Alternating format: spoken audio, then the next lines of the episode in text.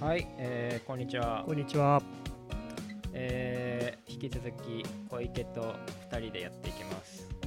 よろしくお願いします。質問箱にね、えー、ジャパンポッドキャストアワード推薦予定ですっていうメールが来てて、はい。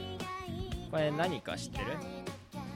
まあ、名前から想像はつきます。なんかテレビ東京の佐久間信行っていう人がいて、プロデューサーなんだけどその人が主催者としてポッドキャストアワードっていうのをやるみたいなんですよ。で新しくやるんですか？今回初めての試みなのかな多分。でねえーまあ、何かというとまあ素人とかが結構やってるんだけどポッドキャストって。そう。いう人たちも含め、まあ面白いポッドキャストをもっと広めようよみたいな。今絶対に聞くべきポッドキャストを見つけようっていうまあ標語でやってんだけど。はいいいですね。これ2020年4月に発表するみたい。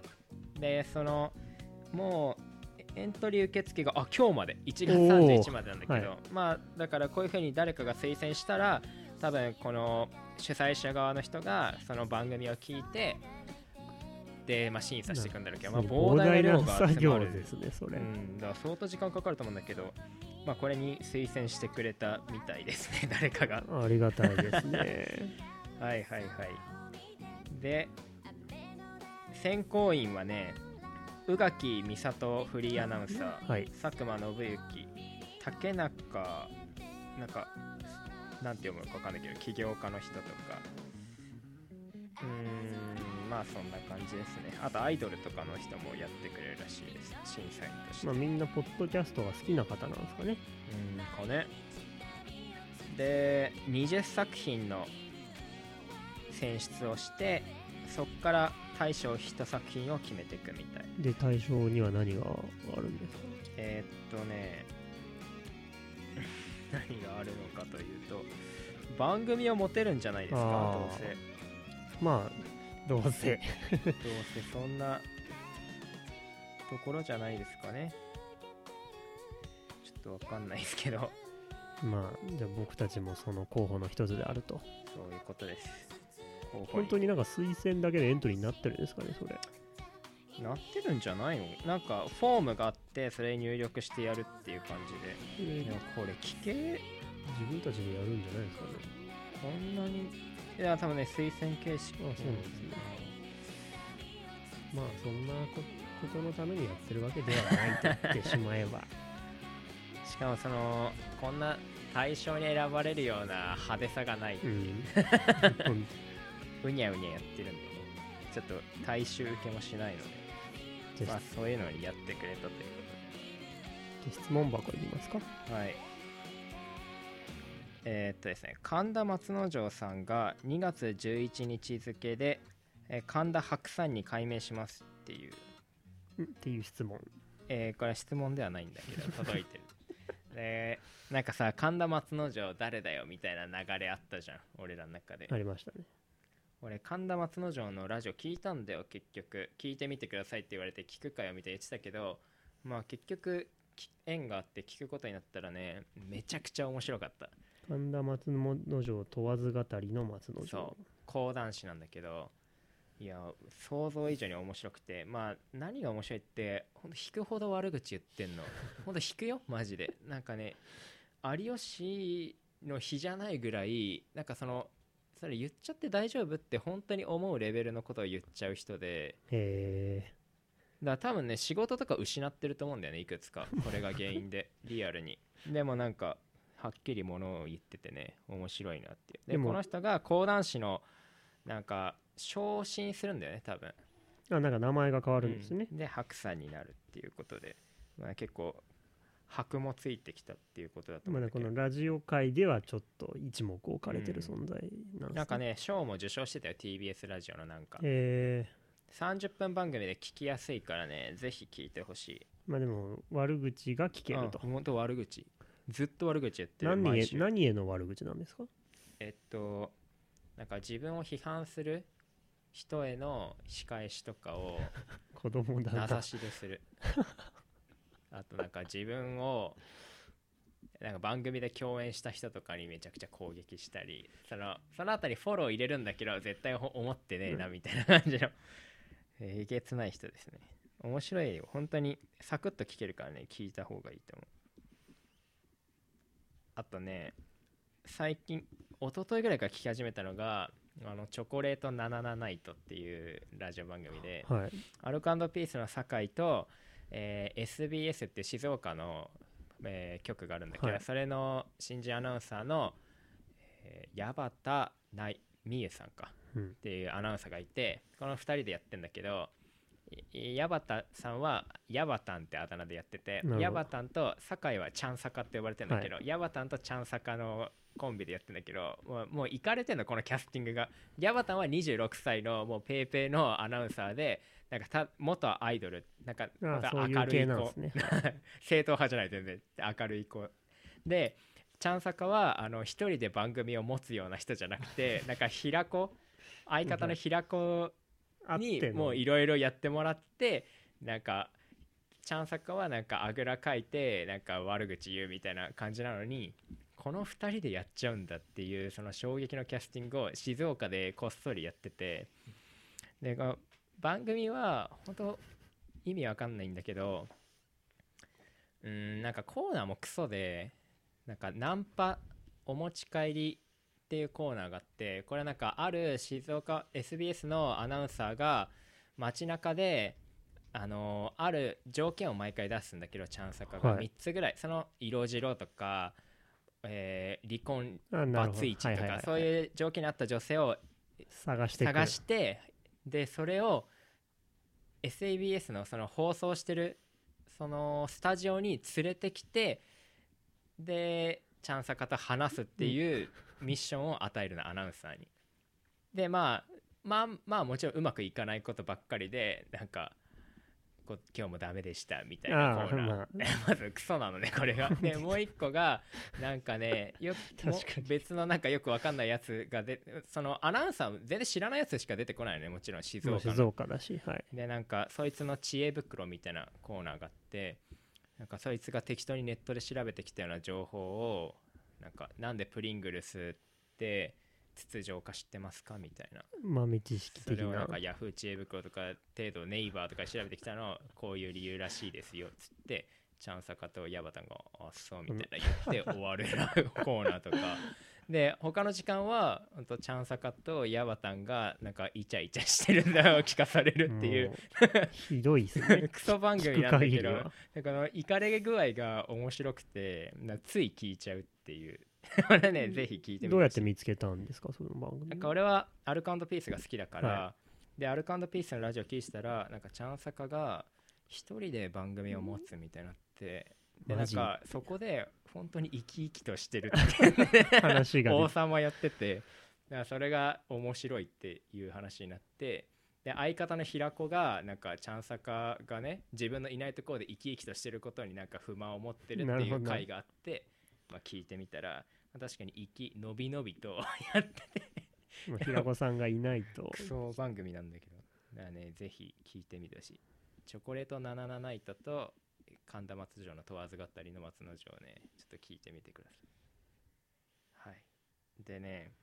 あそうかさっきの質問だったのか。そう 質問箱ね質問あんま来ないあの犬と猫どちらが好きですかっていう話そなんだけど。れ質問箱が作った質問じゃないんですか？それ。これはねどうなんだろうね。でもなんかこれ結構タイムリータイムリーではないんだけど、はい。俺その動物が嫌いなんだよ。そのなんか、まあ言ってましたねうんなん前もかその雑菌とかが嫌だんだよね俺。でそれだからあんまり動物のこと知らなくてででも犬を飼い始めて我が家で犬のことはなんとなく分かるようになってきたんだよね。ああこういうこう結構構ってほしい生き物というか。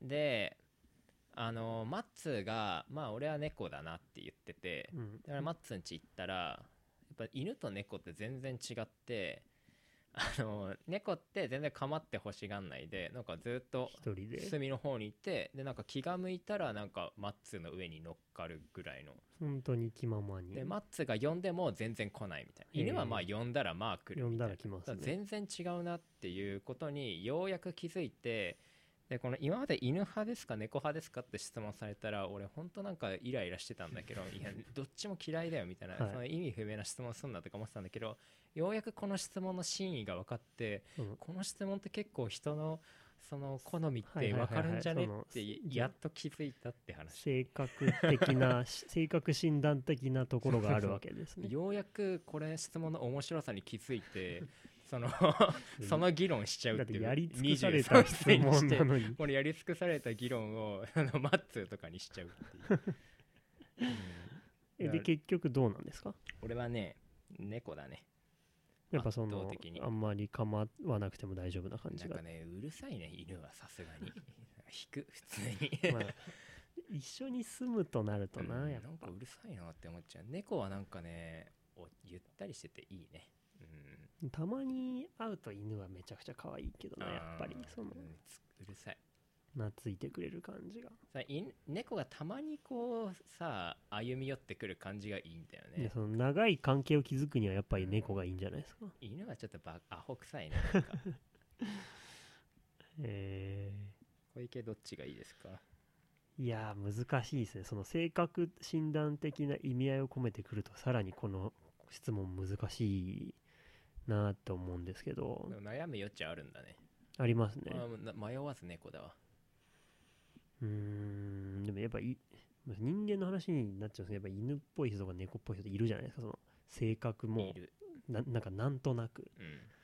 しやっぱでも犬飼ってる人は犬っぽいっていう定説は結構当てはまる気がするんですけどね、えー、まあそううん。か、そのそんな犬と仲良くやってるだうん。くらいだから、同族嫌悪ではないってことなんだね。そうですね。類は友を呼ぶの方なんだね、な印象はありますね。やっぱ猫飼ってる人はその猫とのクールな関係を築くのが好きみたいな。俺やっとその犬っぽい猫っぽい分かってさ ちょっとテンション上がっちゃったね去年年末これが犬派猫派かと思ってさこの議論ふっかけちゃうんだよね。今後坂君が犬っぽい人間になるとは思えないですけどね。猫っぽいでしょ俺って多分。完全に猫ですね。あそうだよね、はいやっぱ、うんあ嬉しそう。なんだよん俺 すごい嬉しそうな顔してる今。やっぱ。うんこれやっと分かったね意味が。うん。あのうちのお父さんがちっちゃい頃は犬も猫も家にいたらしいんですけど、死ぬ時に犬は本当飼い主の近くに寄り添おうとするらしいんですよ。自分の命がないことを知ると。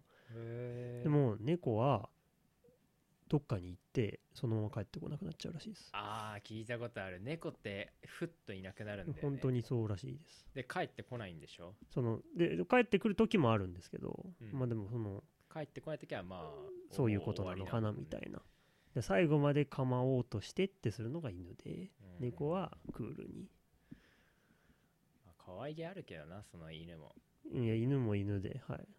やかましい、まあずっと一緒にいるとなるうん、犬派猫派面白いです。まあじゃあこの質問は実はかなりうん、いそう。い質問であると。実はねその俺的にはやっと意味が分かった質問だったから熱かったんだよね。でこの犬派猫派の話したのが、まあ、マッツーの車の中でさあのーまあ、マッツーと話してたんだけどあのーまあ、マッツーの車に乗るといえば、まあ、僕は秋田旅行なんですけどはい毎年クリスマスイブからクリスマスにかけて、まあ、秋田旅行マッツの家に行ってっていう。でまああと2人ぐらいを引き連れていくんですけど今回は僕とマッツとあと東とタムさん。タムさん。タムさんはあの東北にいて、まあ、仙台に住んでるんだけど、えーまあ、そっちの方大学通っててで、まあ、近いから来てくれてえー今年の秋田旅あ去年の秋田旅行はですね、えーまあ基本的に秋田では何もしないんだけど僕らって。別にどこでも何もしないじゃないですか いつも。基本的俺に秋田で本当に何もしないんだよ。秋田に着いたらもうすぐに青森に行ってはい。あの東のお父さんが弘前大学出身らしくてへで弘前大学のキャンパスを回りました。はい。めちゃくちゃ面白くなかった マジで。なんでそのイベントを選んだのもない本かってい。う当に。あのね多大って言っても何も面白くない。まあ想像を超えることはないですよね。めちゃくちゃ面白くなかったね。なんかい意味が分かんなかったあの企画。うん、なんでそういう流れになったのか。なんか東がすごい行きたがって弘前大学行こうよみたいな。でもなんかましかも弘前って結構先の方ですよね青森の。あああそうなんかね、はいでもなんかすごい奥の方ではなかったよサクッあそうですか。その秋田からもサクッと、でその後に、えー白神山地にああもう。行こうと。まあこれ当初の目的だったのよ。俺は白神山地行きたくてあと屋久島にも行きたいんだけどゆくゆくは。まあはい。自然遺産だよね、日そうですね、本まあ、言っの二大。とくべきやつですよね。で白神山地行ったのよでもあの弘前大学で時間使っちゃってさもう真っ暗なのよ白神山地着く頃には、真冬の、えー何も見えなくて。真冬の白神山地ってもう大丈夫なんですかそう危なそうじゃん、はい。だからもう奥も行けないからちょっともう手前でやめようっつってこれって白神山地なのってとこで俺ら終わったんだけど。でまあ白神山地でもほぼ何もしてないっていうことなんだけどあの白神山地にダムがあってでマッツってダムすごい好きなの。ダムの何が好きかっていうとそのどうにもできない圧倒的な存在感がダムにはあるみたいな。こうあの人間では到底太刀打ちできないようなその規模感とかそのなんつうのかなこう飲み込まれたら死ぬっていうあの恐怖感。そのイフの感情を抱くのが好きなんだなるほどなるほど。それゾワッとするのがな好きらし。いんとなくわかります。はい。なそれで彼はダム好きでで白神山地のダムがあってで真っ暗のダムでだからもうマッツとかはすごい楽しかったてた。のか俺もねすごい近くで見たいなと思ってこう身は乗り出して見たりしたんだけどあのー携帯落としちゃってえ？いやダムにじゃないよ。あびっくりした。えでも見つなくなどこで落としたか分かんない。うん俺もなんかダムを目の前にしてはしゃいでなんか雪の中をこうパッパッパって走っていったらあれ携帯写真撮ろうと思ったら携帯見つかなくて。やばい。どこにあんだろうと思ってさで必死に。で俺その時そういう時異常な冷静さを発揮してまあ絶対見つあのこの移動中に落としただけだろうなと思って。でももう全体雪景色でもう真っ暗なの。だからもう見つけらんないんだけど俺は起点を利かして東の iPhone をまず借りて iPhone を探すで俺の携帯をログインして、でファンファンファンファンって音が鳴らせられるのよあれって、はい。iPhone 探すで、はい、ファンファンファンファンってなったらすっごい雪景色のど真ん中ら辺でファンファンファンファンって聞こえる。でちょっと近づいて幻想的な。で近づいていったら見当たんないの。でえどこだ音の近く。でもなんか必死に音の音源を探ったらなんかすごい深くに聞こえてこうザクザク掘ったら、あの雪の中に埋まっててへ こう発掘して。その音なかったら絶対無理でしょ、あ絶対無理だったよ。でもっと言うと白神山地の中だからその電波とかも結構だ最初なんか繋がんなくて電話かけるとかも無理だったかもしれない、ちょっと待ったら繋がったからやっと見つかったんだけど。あの時の感動が強すぎて俺の今の LINE のプロフィール画像がその白神山地で あの iPhone を発掘した時の画像で。なんかすブレブレの画像にしてなんだろうって思ってました、あれそうあれあの感動の瞬間。ああじゃあ忘れられない思い出でしたねそれは。そうそれが一番の思い出秋田。いやでもいい話ですよ、うん。でも秋田でもないんだけどね、うん。まあじゃあ弘前大学はやめとけと、うん、弘前大学何もない。であの俺らその後、まあ温泉行ってでその後アルゴっていうゲームあ数字数字のゲームです、ね、あ知ってる？はい。あれめちゃめちゃ面白いと思いますあれ。あれねやっぱねなんか教育熱心な家が多いのか知んないんだけどみんな知ってたん周りが。ですねなんか全員アルゴ俺もうちにありましたなんか。これってまあなんか数字を配っ1から11まで数字があってまあ黒と白の1から11の数字でで伏せてあってこれは何だっていうのを当てるっていうまあ単純にそういうゲームなんだけどこれ結構頭をすごい使うゲームで、うんめちゃめちゃ深いっすよ俺らあのゲーム。それがすそれを4人でずっと夜な夜なやっててで楽しすぎて気づいたら朝の5時になってて。いやあれはそういうゲームです本当面白い。めちゃくちゃ楽しい、その脳の脳みそのシワとシワの間が痒くなるような感覚があるんだよね。この分かりそうで分からないで一瞬分かる分かって巧妙が指すんだけどまたあれ次の瞬間また分かんなくなってっていうのを繰り返してっていうのをねやって ねなんかあのゲームってルール上30秒しか考えちゃいけそないの。うですねはい。で俺らそのルール撤廃して一熟人もういくらでも考えていいからもう本当に 俺10分間黙り込むシーンがあるから まあでもそれが私たちのやり方ですよね、これ一番楽しい。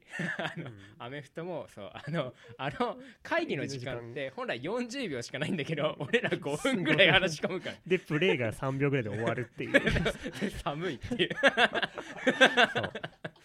まあそういうね集団でした、うん。はい。そんな感じのまあ、じゃあ iPhone 帰ってきてよかったですね、はい。もう、まあ、雪に白神山頂雪にまみれた iPhone じゃあ箔がつきましたね、はい来週は秋田行って今度は山形の樹氷、はい、秋田でまた何もせずに山形のす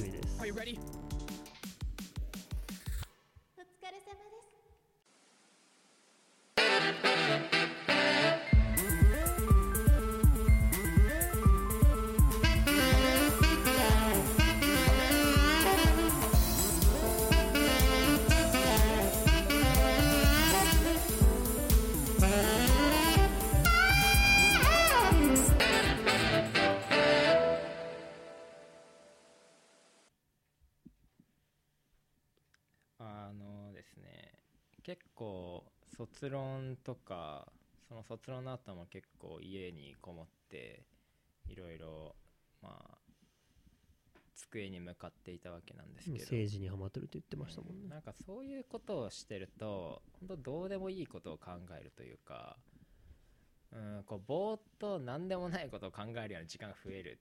まあ、そういう普段気に留まんないことも、うんってことですよね。でまあ本とかを読んでてまあ前も話したけど内村勘三の後世への最大遺物みたいな本を読んで、まあ、これどういうことかっていうとまあ後の世の後の世代ネクストジェネレーションにどんなものを残すべきかっていう本なんだけど内村勘三。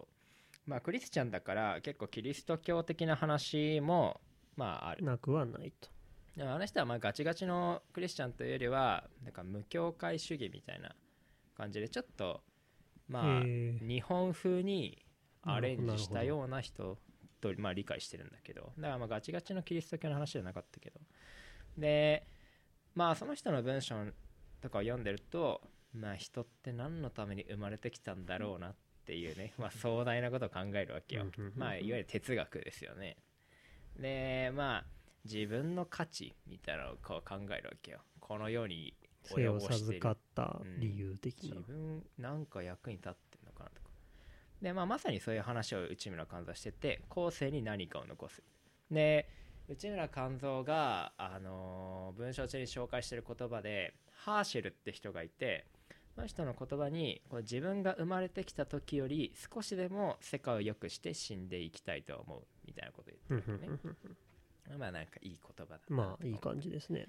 まあ、結局あのー内村勘三の、あのーその文章での結論というのは一つ目はお金二つ目は事業あとは思想教育とか、まあ、そういう話をしてて最終的に結局でもそういうのってあある能力に優れてる人にしかできないんじゃないかっていうお金ってのはお金を稼ぐ能力に秀でてなきゃいけないし事業ってのはなんかそういうアイディア性とかも求められるし思想とかを残すには物を書く能力とかって結構問われるうんうんうんでも誰にでもできることっていうのはその生き方。うんなるほど。すごく誠実に正しくその恥じない人生をまっとうに生きるっていうことはその誰にでもできることだからこれが後世への最大遺物だっていう結論なああそうですかと思ってでまあこう何か残すにあたってやっぱり自分のストロングポイントみたいなのを生かそうってなるわけじゃない？まあそうですね。さっきのうん。やっぱり理自分の論で言うと、優れてるところを生かすと。で誰しも相対的に他者より秀でてる点ってまああると思うのね、はい。まあ例えば数学が得意とか、まあ、文章力とか。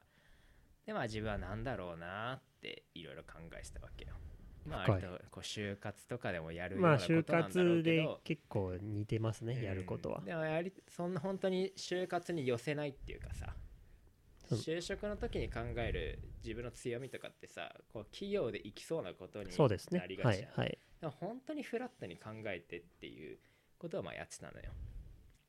でまあちょっと話は変わってやっぱりとにかくスポーツは好きだなっていうところにはまあ考えてると人よりってことうん結構行き着くんだよね。いろんなこと考えてるけど結局スポーツが一番楽しいんじゃないかっていう。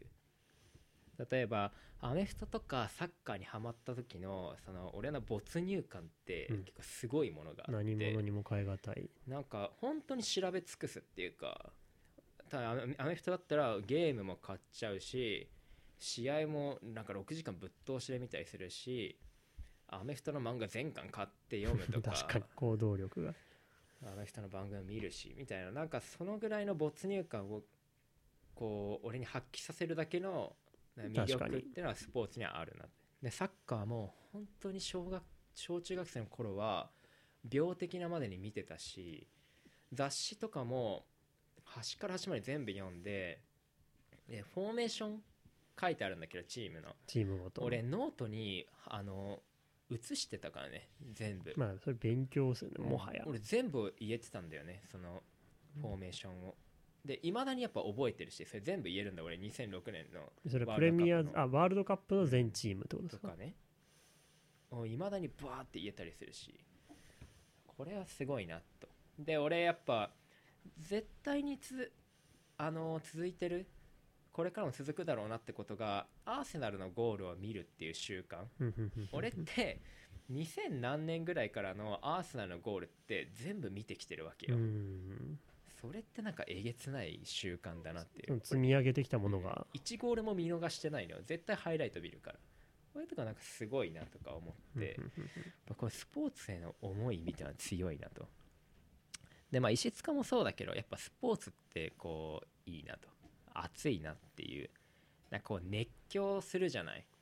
あのーこう就活生とかに結構俺は言いたいんだけどやっぱスポーツ関係の仕事は俺は結構熱いと思ってて、あのー毎週さ試合があってさあんなにさエンターテインメントがあって盛り上がってるものってないと思うんだよね。ね。毎週あの頻度で。下手したらサッカーなんて週2回さ、うんまあスタジアムを満員にはいしてさ、っていうことをやるわけじゃん。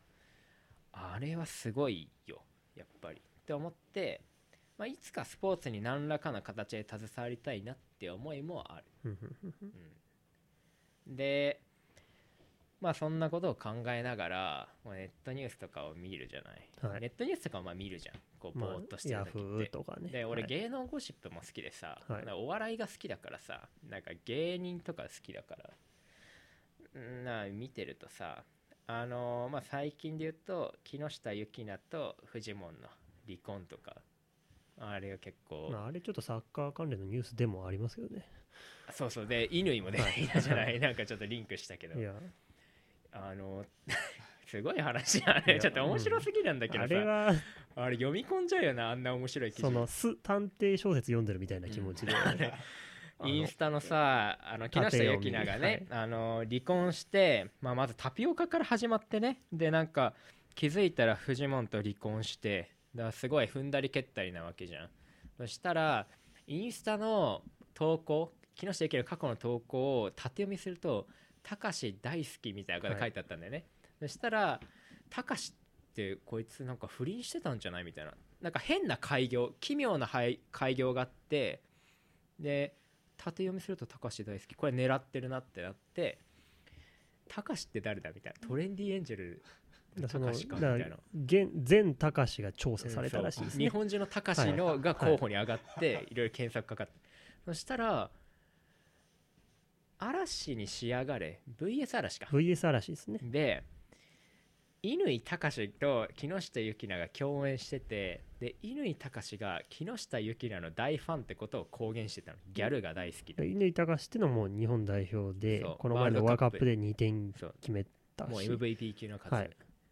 で今スペインでも活躍。もうバリバリやってる。だから日本が誇るスター選手の乾隆なんじゃないってなって乾隆のインスタグラム調べたらなんかそっちはそっちで縦読みでユキナ大好きみたいなことやってんだよねでそこを単に干してもうなんか同じ帽子をかぶってたとか同じブランケットを使ってたとか。確定してこのなんなんとか旅行もおそらく一緒に行っあグアムだかハワイだか。でその井下幸奈の写真に写り込んでるあ足がサッカー選手特有のものだったとか そういう調査が。SNS の特定班によっ そうてです。見事見つけられたと。でこれは結構前の、あのー投稿とかもから引っ張り出してきてるってところでいやさすがネットの力すごいなみたいな。俺とかもう面白いじゃない？もう読み込んじゃって、で、えー東出とあんだよね。そうですね。立て続けに。お前東出はかかっこいいなと思ってたから東出結構好きだなと思ってたんだけどまあアンが育児をしてる間にだって結結婚して2年で不倫しちゃ結った。婚生活5年中3年は不倫が続いていたと。でアンは育児に役者の仕事に行って奮闘してる間、東出は高校生ぐらいと遊んでたと。という。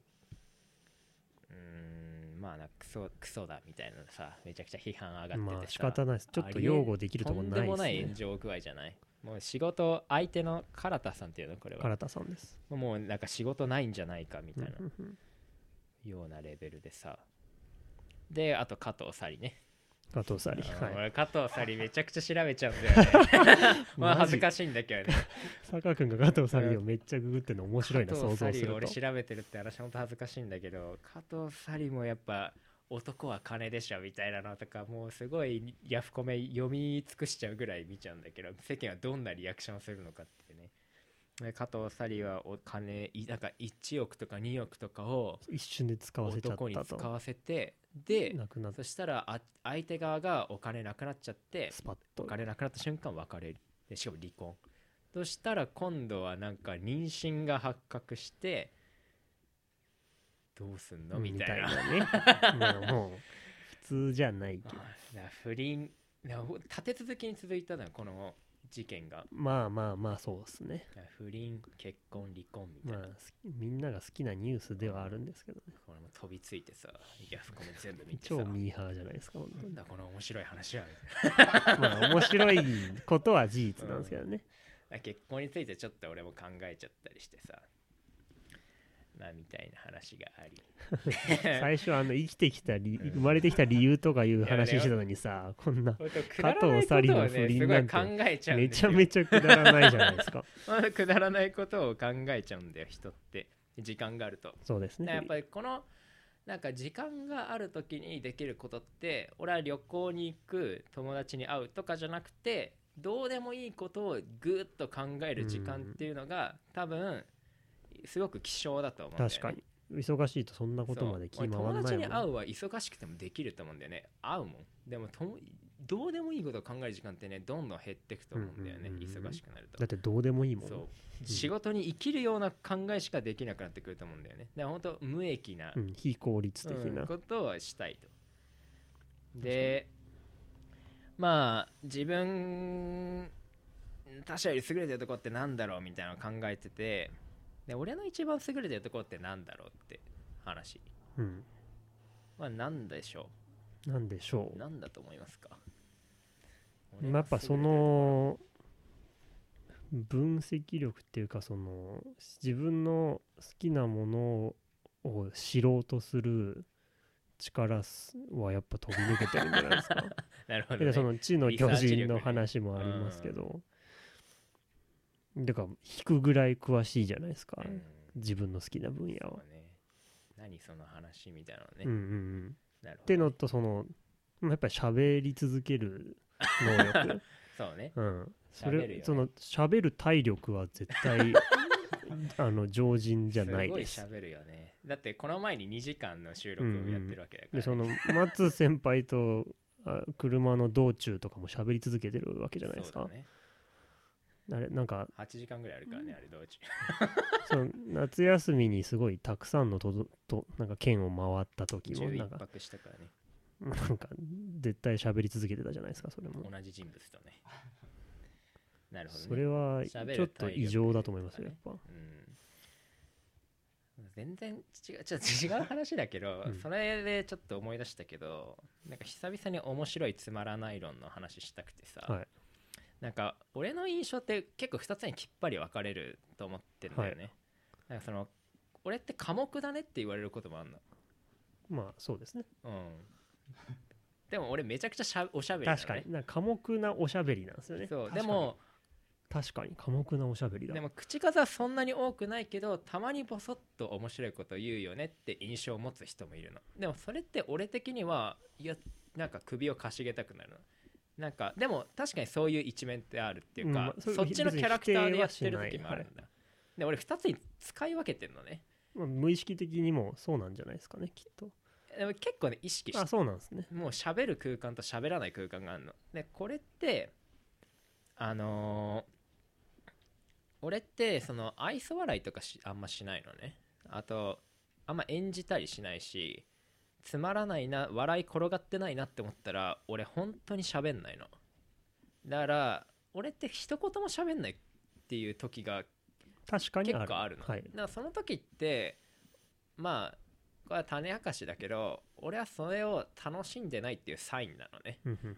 別に読み取ってほしいとかじゃなく空て、その俺はその話題は興味ないなとかで興味ないっていうか笑いが転がってないなって思うのだからでも面白いなっていう自分の好きな空間では本当バカみたいに喋るんだよね。ばそれをししでもそれを知ってる人はあまり多くないってことじゃないですか、きっと。だからなんつうのかな。同じ回の中でも同じねこの食事の間でもめちゃくちゃ喋る瞬間と一言も喋らない瞬間が俺ってあるのね、だからこれってまあ結構その不愛想でもあると思うんだけどまあこれは俺は正直に生きてるってだけなんだけど、だ俺坂俺に対してなんかテンション低いねとかおとなしいねって言ってくる人って俺はあんまその人がもう好うん確かに。好きではないってことなのね。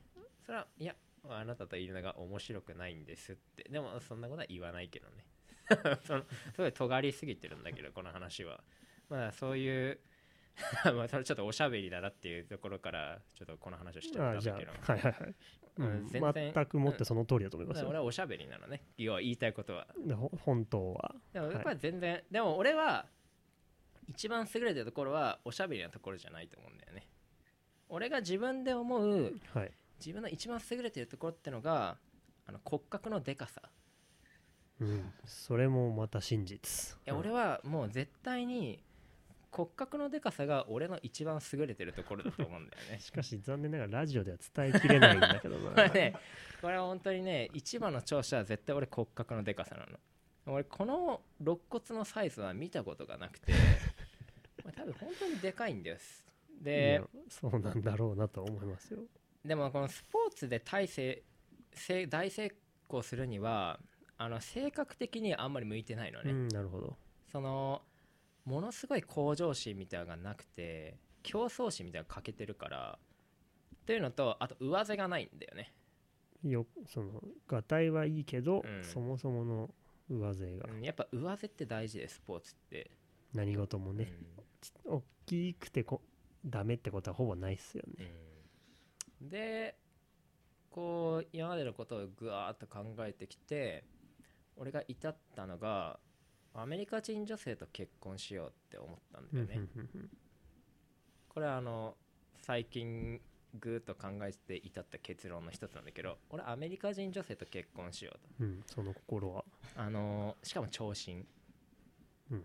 長身アメリカ人女性。で西洋の戦闘気質、あ性格がね、うん、アメリカ人女性の、まあ、サッカー選手かな。と結婚しよう。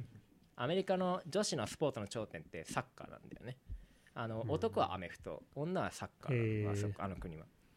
で、まあ、プロポーズの言葉は、はい。その俺の骨格的遺伝を最大限に生かすには、そのあなたのようなアメリカ人女性が持つその上背とこの肉食系の本能が最適解だと考えました。で最強のフィジカルモンスターを一緒に生み出しましょう。結婚してください。これが俺のプロポーズの言葉。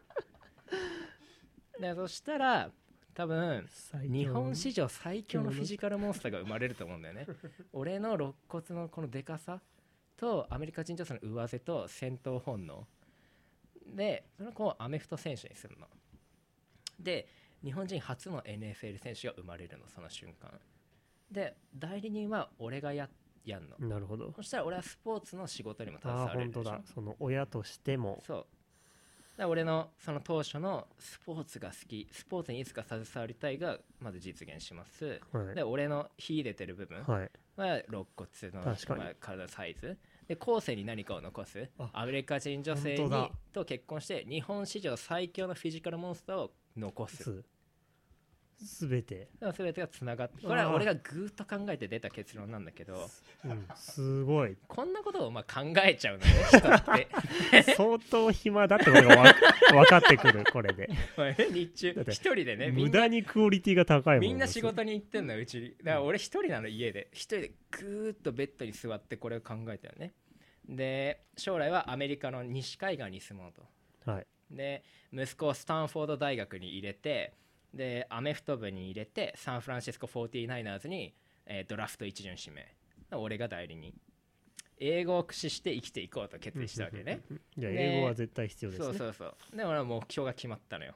もう目ギンギンにして さあ何をしようかと考えるわけね。はい。もう目標も決まったしもう後世に残すものも決めたし俺のストロングポイント達成のために。はこれだと。でその目的を達成するために逆算して今やるべきことは何だって自分に問ってえ TOEIC だっつって。なるほど。まあ、TOEIC の申し込みをした。さっきカレンダーちょっと見たんですけどね。予定がもうトエイク申し込みしかなかった。もう俺これ TOEIC を申し込みました? それだけの話でした。はーいお疲れ様です。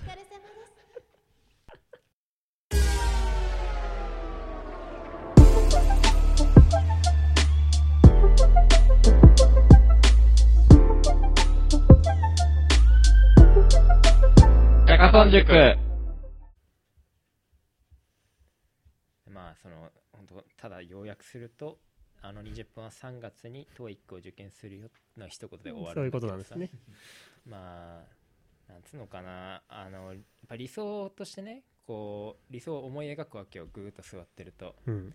でその理想が、まあ、アメリカ人女性背の高いサッカー選手なったんだけど、結論が。はい。なんかこうこの前ねネットを漁ったらあのアメフトの選手と結婚しているアメリカ人のモデルがいてそのモデルのインスタグラムのアカウントであのなんかダンス動画みたいなの上げててはい。夫とその奥さんでなんかアメフトあアメフトの旦那とモデルの奥さんでカメラに向かってなんかポップなダンスを踊って楽しんでるみたいなの見てあ俺無理だって思っち 真逆ですね。俺こんなん絶対しないもんと思って。俺どんなに追い込まれてもあんなことはしないなって思って。アメリカ人女性は多分カルチャー違いすぎて現実問題無理なんじゃないかなっていう。そのなんか結婚したい相手とその自分の中身が合ってないっていうねフィジカル的には的確なんだけどっていうまあだそういう損得感情だけじゃ決めらんないですね。まあ残念まあちょっと希望は抱いてるけどねもちろん。おとなしめの、まあ、ちゃんちちゃんとふなんつうのかな。冷静な長身サッカー選手はね僕は、まあ、理想として描いてる まだそれは自分の理想であってそれが向こうの理想と重なるかっつうとまた違いますからね。そう見つけたと思っても今度はね。そうなんですよね。自分だけじゃ決めらんないっていう点で。難しい。でじゃあその結婚の話は結構やっぱ、まあ、年頃的にも友達とする頻度は意外に多いなと思ってて、うん。まあねもううん20超えてますから、まあその本当同世代で結婚してる人もいますしう、んうんだって昔の日本だったらもっともう当然してるような年齢じゃないですか、ね本当 もうめっちゃ昔ですけど、ただそのもう日本は子供減ってるしうん。やっぱ教育水準が高い人ほど結婚しないっていうトレンドはまあ明確なんですよ。世界でも。ああそうなのね。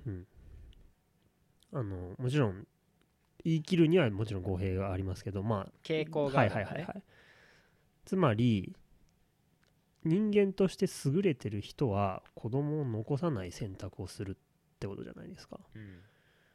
つまり残っていくのはあまり頭の良くない人。ああまあなんとなくわかるじゃないですか。あんま大学とか行かない人の方がさっさと結婚して子供いっぱい持つじゃないですか、まあそうだよね。あのー発展途上国とかめちゃくちゃ多産だもんね。はい。そのあまり水準が良くない国の方が人口が爆発してるし。うんそうだよね。成熟していくと少子化に向かっていくっていう人口構造があるよね、はい、でそれをすごいうがった見方をするとなんか神様が人間を作る時に、その神に近づこうとするやつらは残れないような仕組みにしたんじゃないかみたいな。う んなるほどね。まあまあ面白い面白い。面白いですよね、うんうんうん。確かになと思って、はい、本当だからすごい言いが悪い言い方をすればもうバカなやつだけが残っていく。確かに。俺本当バカみたいなこと考えてたからな俺も。バカみたいに。うん。まあでもこれは納得できますようんねうんなるほどね、うん。はいはいはいはい。どう思います？この考えは。まあねそのまあ俺はその神ってものは全く信じないからその初詣も行かないっていうスタイル。おみくじもしないっていうちょっとそういうスタイルなんだけど、はい。まあでもうーん道理でなこう発展しないわけだわ。そうなんですよ、世ね、の中が。はい。はい。思うようにいいように。あのなんつうのかな。ななかなかねあのずっと傘があの形のまんまなわけだ。ああそれいつも言ってますよねそれ。めちゃめちゃ納得してないんですよね傘。あれおかしいだろ。江戸時代から何も変わってない。いつまであの傘の形なんだよ。あの手疲れる。傘さすのすごい嫌いなんだよ。バカしか残んねえからあの傘あのまんまなの絶対。えでも全然思いつきませんね傘をどうすればいいか、そうそうそう。あのあの板をさ作ってさ下にローラーをつけてさで傘をこうつまりさ傘のさ微妙なところってさこの立って刺すじゃない？はい。でその傘のさえ部分とさ、はい。地面の距離がありすぎてさ、はい。あの横殴りの雨はいめちゃくちゃ入ってくるでしょ？だからその距離を縮めたいからまずしゃがむって発想になるのね。でしゃがむ傘って何、しゃがんだら歩きづらいじゃん。だから、板にローラーつけて板の上に乗ってでそこにパラソルみたいな感じで傘をぶっ刺して、はい。でこうローラーで進んでいくっていうのがあの一番合理的だなって俺は思うんだけどでもそんな傘普及するわけない。ないですね。そこで堂々巡りしてる 傘って難しいなうんいや傘の進化のなさはびっくりするうん本当に。うん。でそう。いや話変わっちゃいましたけど、はいはいはい。いやまだうんだ結婚っていう制度がそもそも、うん。多分成熟した社会には合ってないんだと思うんですよね。うん、あの、うん、変だよね結婚って、うん、あれ何なの？意味意味がよくわかんないんだよね俺結婚の。その。な何をもってそういうのかうんっていう、めちゃくちゃなんか人間的な概念だよね、間違いないですね。はい。うん。でな何のためにその制度があるのかちょっと分かんなくなってきちゃったんですよね。うんわかるわかる。その気持ちはね。でそのやっぱ人間がその管理する上で都合がいいのかなみたいな、うん。人間が人間を。うんうんうんだからで今後結婚って制度はもしかしたらもっと変わっていくんでしょうねと思って、うん。確かにいろんな形増えてきてるよね、はい、まあ事実そのその事実婚みたいのもありますし。う、ん。ねなんか日本はめちゃめちゃ遅れてる。別にいい悪いは置いといて。あでも結構昔ながらだよね。なんかうん。フランスとか婚外子めっちゃ多いとかめっちゃ多いですね。そんなで日本だとそそれは受け入れがたいもう全然待遇が違うじゃないですか、うん。婚外子だと。ただだからそう確かに考えれば考えるほど結婚ってなんかなってなっちゃってて困ってます今。名字同じになるって何とか俺思うけどね、んんん。別に相手も坂になるのかみたいな。あれ不思議な仕組みいや不思議。その何の意味があるのかも分かんないです、うん本当に。なんかど日本変だなっだってどっちもの名前つけりゃいいじゃないですかね、うん。外国みたいに、うん。アメリカ人みたいに。しそうそう。とあとやっぱ離婚の話うん。てあのー日本人の離婚率は確か世界で6番目とか。高いってことね。比較的。うん。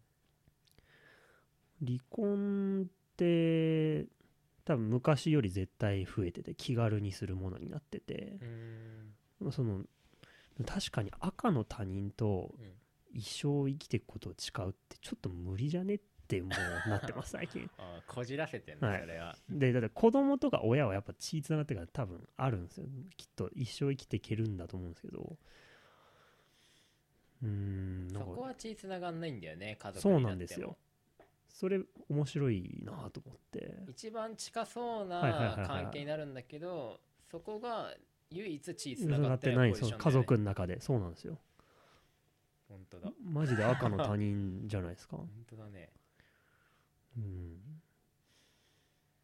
そう考えるとさ遺伝子的に近い人との方がまあ家族じゃない？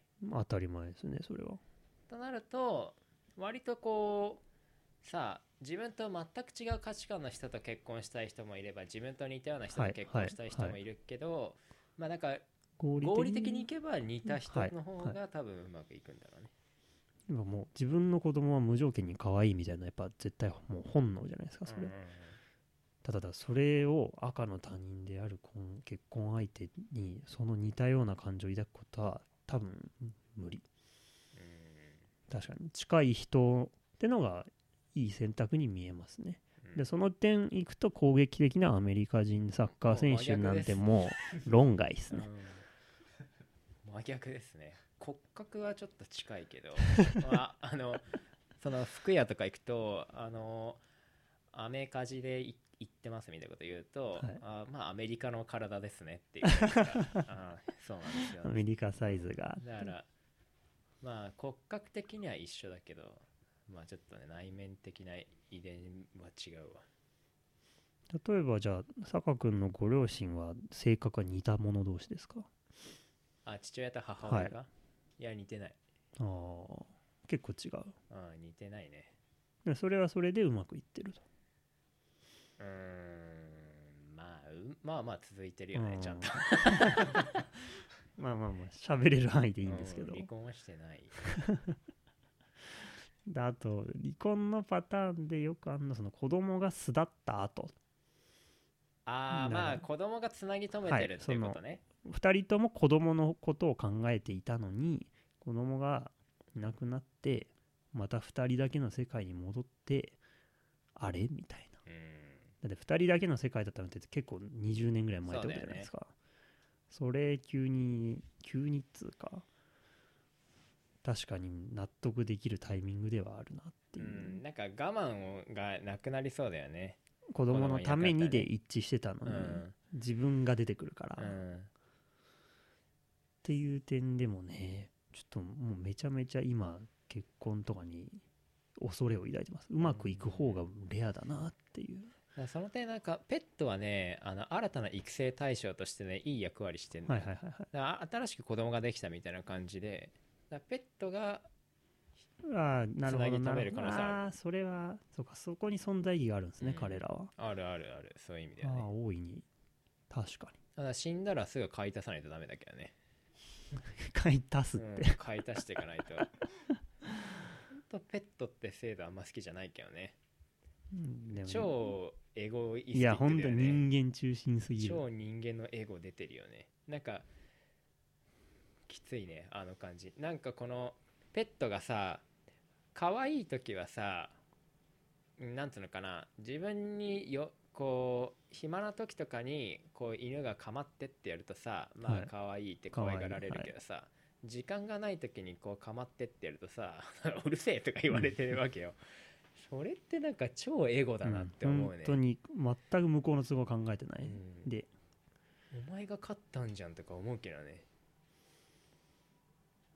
その明確そんぐらい明確に上下関係があればきっとかんうまくいくってことですね、人間と人間でもそうなんじゃないですかきっと、生かしてやってるからね、はいはいはいはい。そのでその生かされる側が心地いいっていう可能性もあるかもしれないですね。なんで、うん、確かにね。そうかじゃあペットの存在価値は思ったより大きいかもしれないですね。ああいやねそれはね俺は感じてるすごい。新たな育成対象。そうね育成ってね結構楽しいとかある。共同作業だから。育てるって人間そこも本能にあるのかもしれないですね。う、ん。あのなんか人に教えるのが好きな人っていると思うけど、はい。まあそれは結構当然で教える側が上に立ってるじゃん絶間対違いないね。気分がいいんだよね絶対的に。優位になれると。だ教育するっていうのはまあなんかうまくいけスムーズにいってる時はめちゃくちゃ気分がいいと思うんだよね。だから新たな育成対象としてのペットっていうのはあの家庭をうまく回す上で結構ね効果的だったり めちゃくちゃエゴだけどね。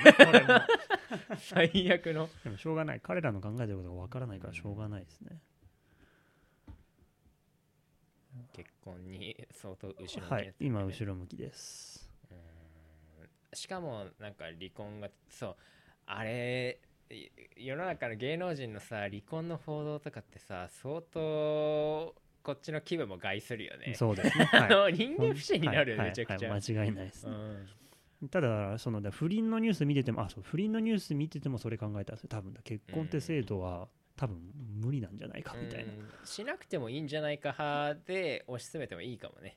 じゃあ今後。うん。なんか女性側でも嫌がりそうだけど、ね。まあそこ多分精査あると思いますね。そのなんか結婚をしないで嫌がられる理由ってさそのいつでも別れられるっていうその、はいはいはい。そうです。それを利用してる感じがするってことでしょああ私は嫌だろうね確かに。でもねでいつでも別れられたら困るから結婚って制度があるのかもしれないですね、うん。逆に。そのそうだよね。結婚しにくく多分そうじゃすさせるために。要は束縛だよね究極の、はいはい。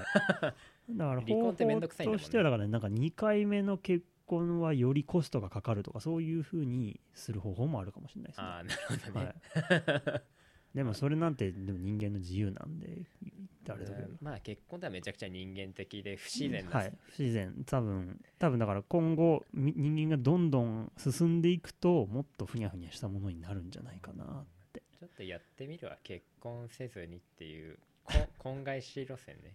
婚外子とも言えないのか。婚外子ってのは結婚してる人がいやこんどうなんですかね。結婚してない人がっていうのができるのもう婚外子っていういやのか結婚事実婚の子供は婚外子ですよ。そうかそうか、ん。じゃあ婚外子路線で、えーうん。フィジカルモンスターを作ります。あそうそうそう。そうその別に坂君の目標に結婚は必要ないじゃないです。かそうだね。はい。確かじゃあぜひ実験ということで。にはい。私が婚外子の? NFL 最強の日本人を作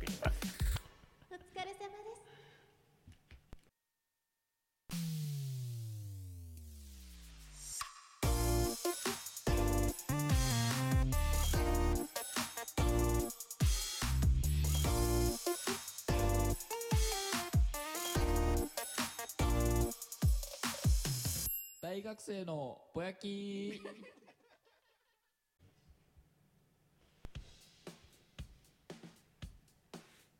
エンディングです。はいエンディングです、えー、18個。18個です。来ましたね結構。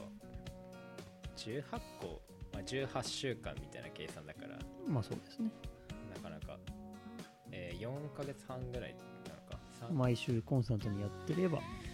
なるほど、えー質問箱ですけども、はい。えーラジオネームハンドルネームは決めていますかっていう質問があって、まあ、要するに、まあ、ラジオリスナーが、えーメールはがきを送るときにまあラジオネームってのをつけて送るわけよ。でまあやっぱり各番組名物リスナーみたいなのがいてさ。ああの人ねってなることありますよね。えーっとねと僕はね爆笑問題カーボーイっていうのを小学生の頃ずっと聞いてたのね。小4から小6ぐらいは本当爆笑問題カーボーイってずっと聞いてて。